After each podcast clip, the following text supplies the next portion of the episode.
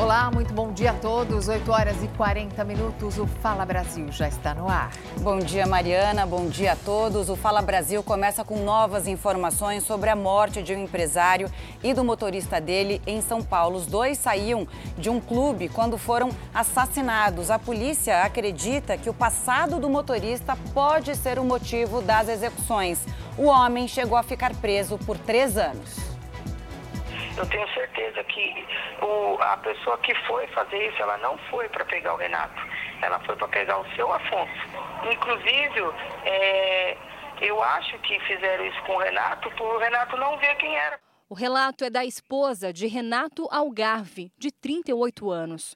O motorista foi morto a tiros junto com o patrão em São Paulo.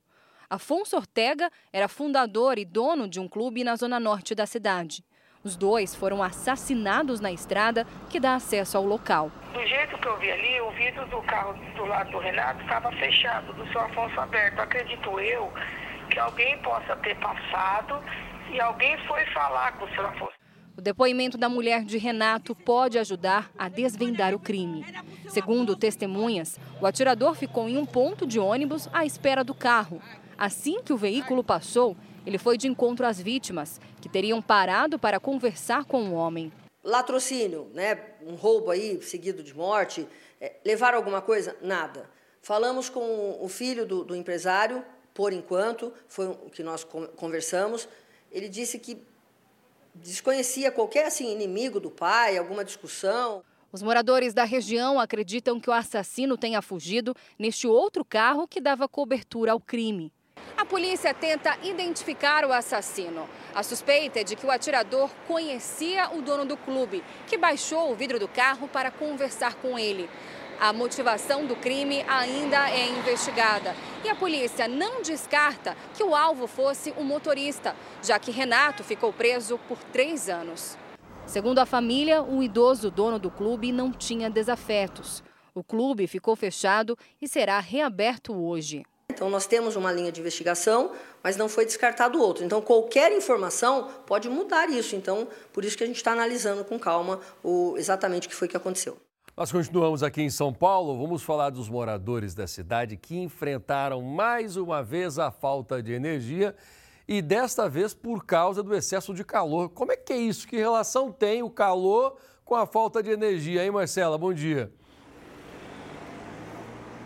Oi, Passaia, bom dia para você, para todo mundo que acompanha a gente aqui no Fala Brasil. Bom, é que para enfrentar esse calorão, aumentou também o uso de ventiladores e ar-condicionado. Não é para menos. A gente fala ao vivo neste momento aqui da Avenida Paulista e dá só uma olhada nos termômetros. Eles já marcam, não são nem 9 horas da manhã e já marcam aqui 29 graus. A gente registrou outro aqui também que já marca 31 graus. Isso porque, de acordo com a Enel, as ocorrências fora da rede da companhia impactaram o fornecimento de energia para parte dos clientes. O abastecimento já foi normalizado e, segundo o operador nacional do sistema elétrico, a demanda por energia em todo o país vai aumentar em pelo menos 15% por conta deste calor intenso que a gente está enfrentando, viu, Passaia? Volto com você. Ô, Marcela, aproveitando ainda sobre o calor, você falou da falta de energia. Agora, hoje à tarde, os termômetros vão marcar 38 graus e promete ser um novo recorde, né, Marcela? Um novo recorde. Por isso é bom as pessoas se prepararem, tomarem muita água, porque o sol, gente, já amanheceu daquele jeito, um sol para cada um. A máxima hoje deve ser de 38 graus, então muita água e evitar também a exposição, principalmente nos horários de pico, das 10 horas da manhã até as 18 horas. Ok, Marcela, hoje à tarde deve chover, não vai ser temporal, mas vai ter chuva em alguns pontos isolados do ABC. Muitas cidades do interior do estado registraram temperaturas acima dos 40 graus. Dá só uma olhada nessas máximas registradas ontem. Miracatu, no Vale do Ribeira, ficou na primeira posição com 45,3. Minha gente, 45,3 graus. Na sequência estão Juquiá com 44,9 graus. E aí nós temos também Paraqueraçu, com 44,5, também no Vale do Ribeira, com a mesma pontuação. Gente, é muito calor, é muita coisa. Esse mapa mostra que as temperaturas vieram realmente para ficar, vai fazer um calor enorme. Essas marcas devem ser batidas hoje também. O que nós estamos mostrando para você agora é o que aconteceu ontem. Mas do mesmo jeito que existe previsão de que hoje, na capital paulista, nós tenhamos uma temperatura mais alta do que ontem, no interior vai ser a mesma coisa. Nós vamos ter também temperaturas mais altas em cidades do interior. E essa recomendação que a Marcela acabou de passar vale para todo mundo. Tome muita água, por favor. Cuidado com os exercícios físicos. De repente você é daquelas pessoas que tem uma resistência muito maior e são essas que às vezes vão parar no hospital porque arriscam mais. Então esse solzão para quem vai para o Ibirapuera ou para algum parque, não é para você enfrentar assim não, viu? E não esqueça do protetor solar também. São dicas importantes para quem curte essa cidade que não para nunca. Nós estamos fazendo um giro mostrando o trânsito aqui de São Paulo. O helicóptero da Record também mostra esse sol maravilhoso que hoje veio dar o ar da graça desde cedo. Hoje, 5 da manhã, nós já estávamos mostrando todo esse sol aqui em São Paulo. 5 da manhã já estava muito claro e nós já mostrávamos no balanço geral amanhã. Hoje, temperaturas que devem marcar é, números altíssimos mais uma vez. 38 graus a máxima hoje, né? Mas com sensação térmica com 40 graus, 41, 42, como nós tivemos ontem aqui em São Paulo. E olha, tem o trânsito aqui também da capital. Vamos dar uma espiadinha no trânsito, como as coisas estão por aqui. Essa é a marginal Tietê. O trânsito está tranquilo por enquanto, não é o horário de pico agora às 8 da manhã, entre 8 e 9, nós temos um horário muito, um pico muito forte. Depois começa a ficar um pouco mais tranquilo, é véspera de feriado. No final da tarde, o trânsito deve ficar um pouco maior. Tem gente que vai dar um pulo rapidinho no meio da semana, ninguém vai conseguir enforcar. Não vai ser aquele feriado que você enfoca na quinta e na sexta, né? É só no meio de semana. Por isso, algumas repartições públicas não vão funcionar, mas as empresas vão trabalhar normalmente. E aí, nós vamos ter sim um um certo congestionamento no trânsito, nas estradas, nas rodovias, mas não como nós tivemos no feriado passado, onde foi feriado na quinta e o pessoal conseguiu enfocar na sexta, ficando, portanto, três, quatro dias longe do trabalho. Gente, daqui a pouco você vai ver aqui no Fala Brasil qual a previsão para a capital e uma reportagem especial sobre os cuidados que pessoas que trabalham sob fortes temperaturas precisam tomar. Quem usa transporte público também sofre. Já já tem uma reportagem com a Camila Busnello e a Mariana Godoy aqui no Fala Brasil, tá? E daqui a pouco eu volto também falando o que aconteceu no setor policial. Vou sair um pouquinho, daqui a pouco eu volto com essas informações. Pode me dar a imagem de São Paulo? A Mariana está chegando aqui. E aí, Mariana, estava bom o café? Você, Camila, estão prontas? Então, tudo bem. Daqui a pouco tem mais notícia de São Paulo. Eu falo do setor policial, falo de outros setores também. Volto com vocês. Oi, Camila. Oi, Mariana.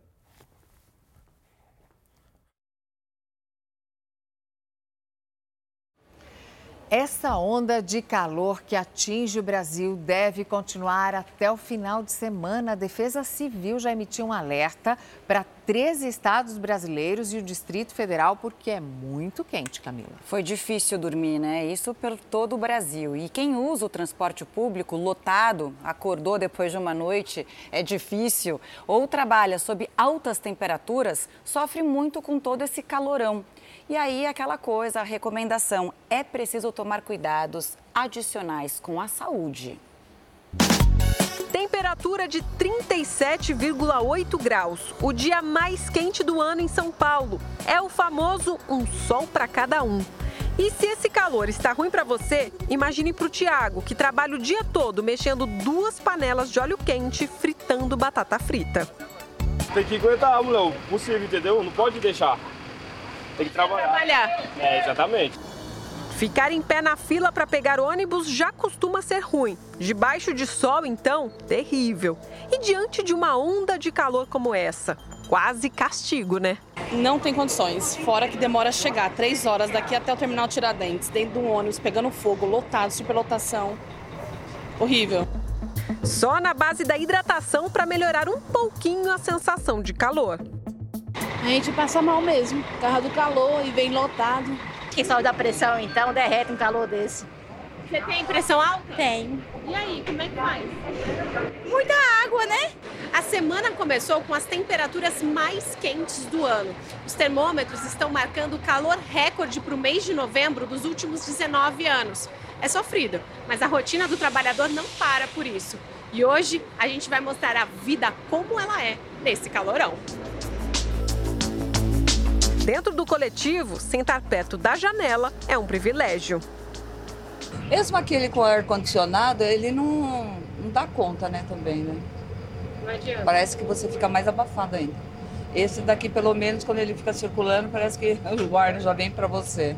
Eu achei uma pessoa que se vira bem como pode nesse calor. Verônica, cadê seu segredo? Me mostra aqui.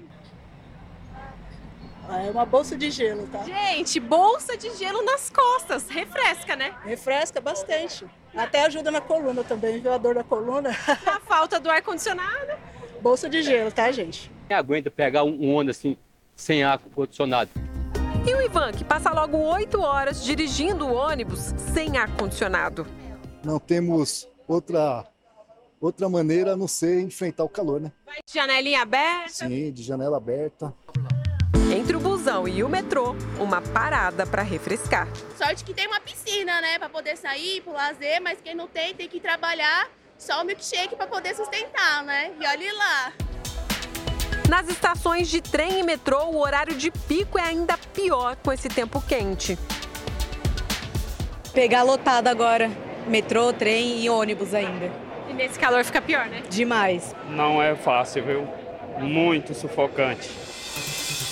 É, minha gente, não está fácil e vai continuar difícil. A previsão é de que essa onda de calor vai se estender até domingo. Hidratação, alimentos leves, a proteção ao sol direto na pele, protetor solar, cuidado, muito cuidado com as crianças e os idosos. E assim a gente passa o verão com saúde, tranquilo e curtindo é, sem outros problemas. Daniela segue a cartilha direitinho. E você, na sua casa, você falou que está usando umidificador? Sim, em casa, ou se não tem, bacias d'água. O purificador de ar, porque ele faz com que o ambiente fique úmido. Tá se cuidando? Sim, fazer no máximo possível, né? E é preciso se cuidar, porque essa temperatura registrada, oficial, ela é registrada à sombra. E hoje, pelo menos seis capitais podem bater o recorde de calor do ano, com máxima de até 41 graus. Lembrando, à sombra. Beatriz Casadei, muito bom dia para você. Bom, você já está debaixo de um certo sol aí. Qual é a temperatura agora? É, Mariana, bom dia. Como você disse, no sol é bem mais. O termômetro aqui na zona oeste da capital paulista está marcando 35, mas a sensação é de muito mais. E hoje realmente São Paulo vai bater os 38 graus. E não é só aqui não, viu? No Rio de Janeiro deve ter a maior variação de temperatura em relação à média para o mês. A expectativa é que a capital fluminense registre 41 graus. 13 acima da média para o mês, que é de 28. As outras capitais são Belo Horizonte, Brasília, Campo Grande e Teresina. O Instituto Nacional de Meteorologia ampliou o alerta de grande perigo por causa do calor extremo para 15 estados, mais o Distrito Federal. O aviso agora se estende até domingo. Mariana e Camila. Isso sem contar a sensação térmica que passa dos 50 graus ali no Rio de Janeiro, é o caso, né? Então, pra gente só resta se cuidar e também haja saúde. Vamos seguir em frente. A morte da modelo e atriz Isis Freitas chama a atenção para uma doença conhecida, mas que muitas vezes passa despercebida: a tuberculose. Isis tinha apenas 22 anos e estava internada para combater a doença, que mata uma pessoa a cada duas horas no Brasil. O ator Matheus Dias publicou nas redes sociais uma homenagem à amiga e colega de profissão. Matheus disse: um grande espetáculo. Ela era um grande espetáculo, com um sorriso que chegava na frente, uma risada gostosa de ouvir. Outros atores também lamentaram a morte de Isis, entre eles Larissa Manuela, que disse estar em choque com a partida prematura da atriz. Isis trabalhava como modelo e dava os primeiros passos como atriz. Ela ficou internada por vários dias, mas não resistiu à doença. Cerca de 60 mil pessoas adoecem por ano de tuberculose e morrem em nosso país ainda cerca de 12 pessoas por dia vítimas da tuberculose. A tuberculose costuma se desenvolver com sintomas que passam despercebidos. Um deles é a tosse, que muitos pacientes ignoram, mas é uma indicação de que a infecção se agravou. A pessoa perde o apetite, emagrece demais e, quando não diagnosticada a tempo, leva a um grande comprometimento do pulmão, deixando muitas vezes as pessoas com falta de ar e com incapacidade para realizar as suas atividades de vida diária, como fazer o seu trabalho básico, até mesmo de higiene pessoal. Com o surgimento dos primeiros sintomas, é necessário procurar o médico. Se seu salário não chega ao final do mês e as, contas, e as contas sobram, então você não está sozinho não, relaxa, viu? Segundo uma pesquisa recente, você está na companhia da maioria dos brasileiros. A boa notícia é que existem maneiras de sair dessa situação. Todo mês tem sido assim, sobram contas e falta dinheiro. Gabriela tem duas filhas de um primeiro relacionamento que moram com o pai. Ela e o atual marido estão empregados, com carteira assinada. Mesmo assim, tem dificuldades para pagar as contas básicas. A gente tem que adaptar. Então a gente tem que remanejar de um lado para poder cobrir o outro. Para manter as contas do que é essencial em dia, a família teve que cortar a maioria dos gastos extras e supérfluos. Sair para comer fora, nem pensar. Então eu posso, ah, o que a gente vai fazer hoje? Vamos ir no mercado, adaptar o que a gente gostaria de comer fora e fazer em casa. Gabriela também cancelou algumas contas de canais por assinatura. O casal não tira férias há mais de dois anos e as filhas tiveram que trocar a escola particular por uma pública. Muita gente enfrenta uma situação pior ainda. Uma pesquisa realizada por uma empresa de tecnologia financeira mostrou que 63% dos brasileiros não têm dinheiro para pagar as despesas básicas no fim do mês. O estudo revelou ainda os impactos causados pela dificuldade financeira na saúde mental das pessoas. Mais da metade dos trabalhadores entrevistados se dizem estressados quando se deparam com a falta de dinheiro no fim do mês muito estressada. Contando dinheiro não dá. Tá muito ruim. Bota umas coisas no carrinho, aí quando chega no caixa que vai fazer, eu digo, meu Deus. Aí você tem que fazer o quê? Você tem que levar a calculadora, fazer as contas, para depois você, quando chegar no caixa, não passar vergonha. Esse é o meu trabalho de freelance às vezes. Bom, aí eu faço o trabalho de garçom. Aí tem que, tem que se virar. No final do mês sempre é difícil. Não... O país teve uma leve recuperação na economia após a pandemia, mas o orçamento ainda está apertado. Para esse especialista, um dos problemas é que os reajustes salariais não acompanham a inflação. Há pessoas que tiveram seus salários reajustados em 5%, 6% e viveram inflação de alguns produtos, de alguns serviços, de 9%, de 12%, até de 15% em alguns casos, né? como foi o caso aí do, do combustível. Segundo o especialista em educação financeira, os custos com moradia e alimentação devem ser priorizados, assim como os ligados diretamente à sobrevivência, como saúde, higiene, impostos, energia elétrica, internet, gás, transporte, manutenção da casa e seguros. Se sobrar dinheiro, aí podem ser feitas despesas consideradas necessárias, aquelas difíceis de abrir mão, como pagar a gasolina do carro próprio ou a assinatura de uma TV a cabo, por exemplo. Só depois dá para pensar em gastar com produtos ou serviços supérfluos, como academia, clube, viagens, artigos de luxo, tratamentos estéticos e bebidas alcoólicas. Reúne toda a família né? Pega um pedaço de papel, coloca lá todas as contas e usar da criatividade para fechar o orçamento. Gabriela conta que ela e o marido estão fazendo bicos na área educacional para complementar a renda. O meu marido, ele acaba fazendo as horas extras em grupo de apoio no próprio trabalho dele. Então, final de semana, às vezes ele trabalha sete dias por semana para poder fazer as horas extras no trabalho. É, eu faço maquiagens, é, penteados é, por fora também e faço serviço, auxilio alguns colegas advogados na área jurídica, que é a minha área de conhecimento, né, de direito educacional. E o exército de Israel anunciou que o grupo terrorista Hamas já não tem mais o controle da faixa de Gaza. Nesta foto, soldados israelenses ocupam a sede do parlamento de Gaza. O grupo terrorista era responsável pelo governo do território. Segundo o Ministério da Defesa, integrantes do grupo extremista fugiram em direção ao sul da faixa de Gaza. Enquanto o exército avança na luta, o governo de Israel trabalha 24 horas por dia para trazer de volta os reféns levados pelo Hamas. Autoridades afirmaram ter indícios de que diversas vítimas sequestradas estiveram em um hospital na faixa de Gaza. Um vídeo que foi divulgado pelo porta-voz do exército mostra que o local estava adaptado para ser um esconderijo. Representantes do Ministério da Saúde de Gaza alertam que os dois principais hospitais do território estão em colapso.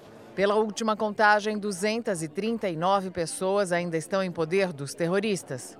E o presidente Lula tem até o dia 23 para sancionar a lei da desoneração fiscal. A falta de um posicionamento do governo federal sobre se vai ou não sancionar esse projeto, que já foi aprovado pelo Congresso, tem causado uma certa apreensão nas empresas dos 17 setores que mais empregam no Brasil.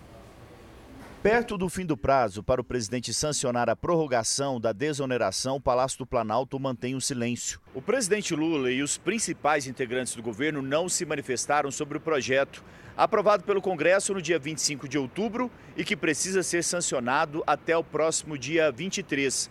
Em caso de veto, a palavra final será do Congresso, que poderá derrubar a decisão presidencial. A situação tem provocado preocupação nas empresas. Dos 17 setores que mais empregam no país, como o da construção civil, os empresários, há pouco mais de um mês para o início do próximo ano, não sabem se terão ou não aumento nos custos com a folha de pagamento fator que tem forte impacto no planejamento para 2024. Define também se as empresas podem fazer novas contratações ou se vão demitir a partir de janeiro. Pelo projeto que já está em vigor e vence no dia 31 de dezembro, a contribuição previdenciária de 20% sobre a folha salarial é substituída por uma taxa com alíquota entre 1 e 4,5% da receita bruta das empresas. Com a esperada sanção de Lula, a medida terá validade por mais quatro anos. Este empresário da construção civil tem receio do que pode acontecer se a prorrogação não for sancionada pelo presidente. Ela não tendo continuidade,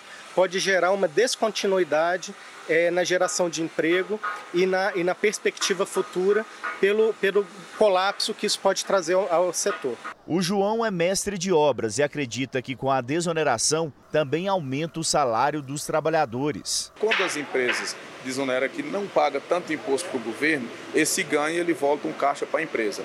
No que esse caixa vem para a empresa, a empresa tem condição de atuar mais no mercado de trabalho, desenvolver outras frentes de serviço, para o operário em si que trabalha, que não vai gerar tanto desconto para ele, com certeza a empresa pode fazer um, um salário melhor para esse trabalhador. A desoneração da folha já foi discutida no Supremo Tribunal Federal. Em 2021, então, o ministro Ricardo Lewandowski entendeu que a prorrogação é constitucional. Ele decidiu pela constitucionalidade, uma vez que, na verdade, a renovação de uma medida que já vem sendo feita. É a renovação da vigência de uma política que já vem desde 2011.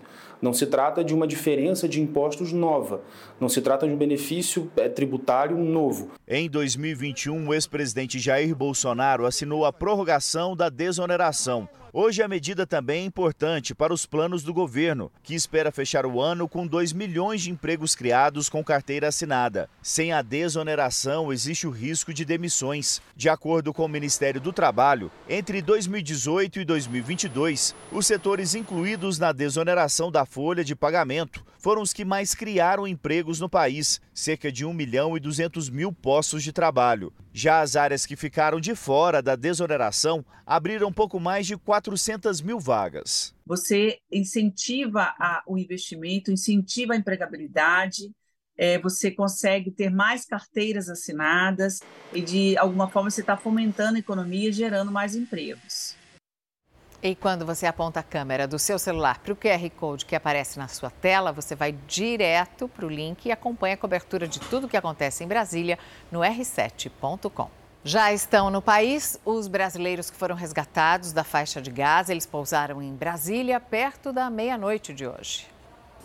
Os repatriados foram recebidos pelo presidente Lula e por um grupo de ministros. Agradecemos muito do fundo do coração a todos que ajudaram a gente a chegar aqui. Depois de mais de um mês de espera e cerca de 17 horas de viagem, o grupo desembarcou aqui na base aérea de Brasília por volta das 11h30 da noite desta segunda-feira.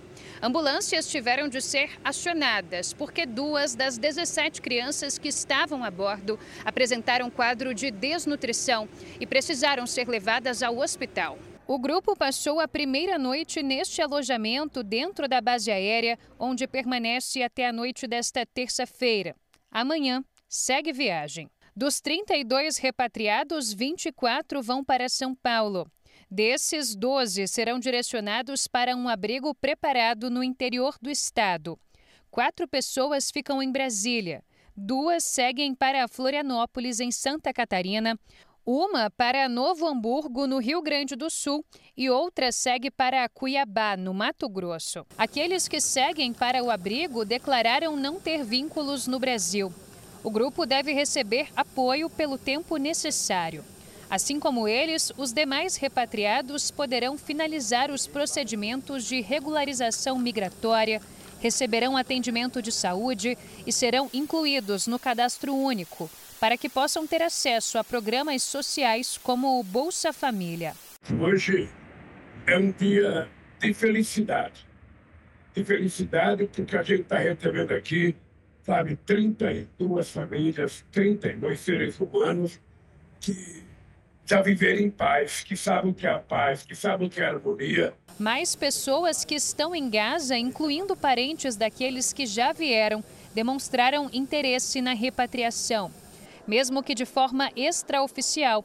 Uma nova lista de repatriados começou a ser preparada, mas ainda não se sabe quando essas pessoas poderão voltar ao Brasil. E o Fala Brasil termina aqui te desejando um ótimo dia. Ótimo dia, a gente vai direto com César Filho. Olha, um beijo para vocês, uma terça-feira duplamente abençoada. Obrigado pela companhia até agora e até amanhã, se Deus quiser. Bom até descanso, amanhã. meninas.